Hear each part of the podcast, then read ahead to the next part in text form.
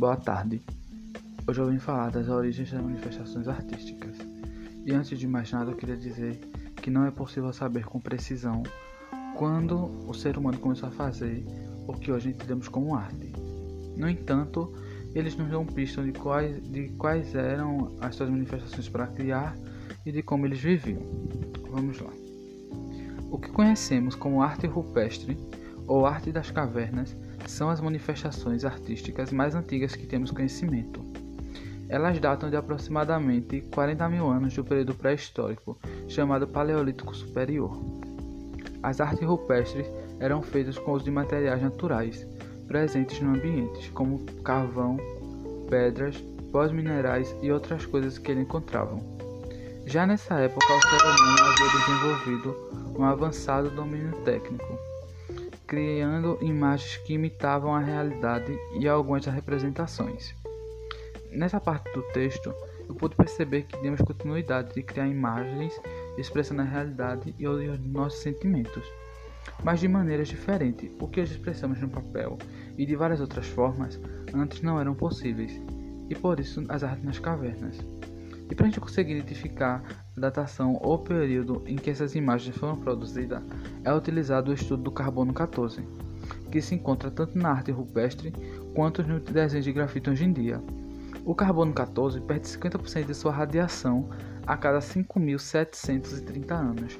Mas isso vocês podem conferir mais especificamente como funciona no canal do YouTube chamado Professor Albert. E é por isso que devido a esse tempo, para a perda da metade de sua radiação, é possível identificar a datação antes da perda por completo.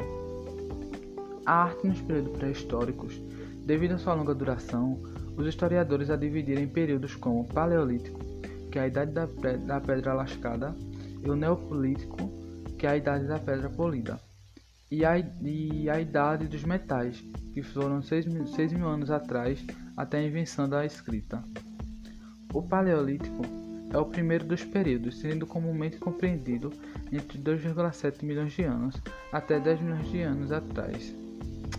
Ele é chamado também de Idade da Pedra Lascada, porque as armas e os instrumentos de pedras produzidos pelos grupos humanos eram lascados para adquirir bordas cortantes. Em 1879, as cavernas de Altamira, localizadas na Espanha, foram descobertas por Marcelino Sanz um feito que significou a descoberta da arte rupestre paleolítica. As primeiras manifestações artísticas que se tem registro são do Paleolítico, como também as pinturas encontradas nas cavernas de Chavert e Lascaux, na França, cujos principais representantes são Altamira e as cavernas Lascaux.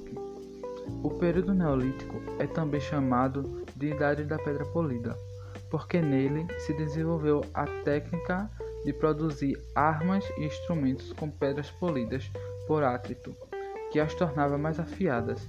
Ainda nesse mesmo período, deu-se a chamada Revolução Neolítica, o início da agricultura e da domesticação de animais, que permitiu ao homem uma vida mais estável.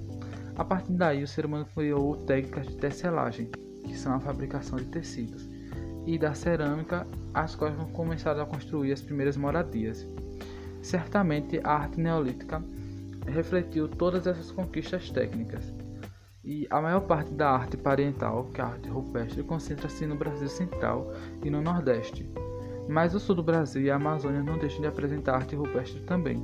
E dentro dessas informações que se tem aqui, tive mais clareza das origens dessas artes e espero que vocês também. São assuntos muito interessantes e acho que todos deveriam ter um pouco de interesse em querer se aprofundar mais sobre porque o que mais me chama a atenção é que, mesmo sem terem tanto avanço no domínio técnico como hoje, eles já produziam obras artísticas sem saber que era arte.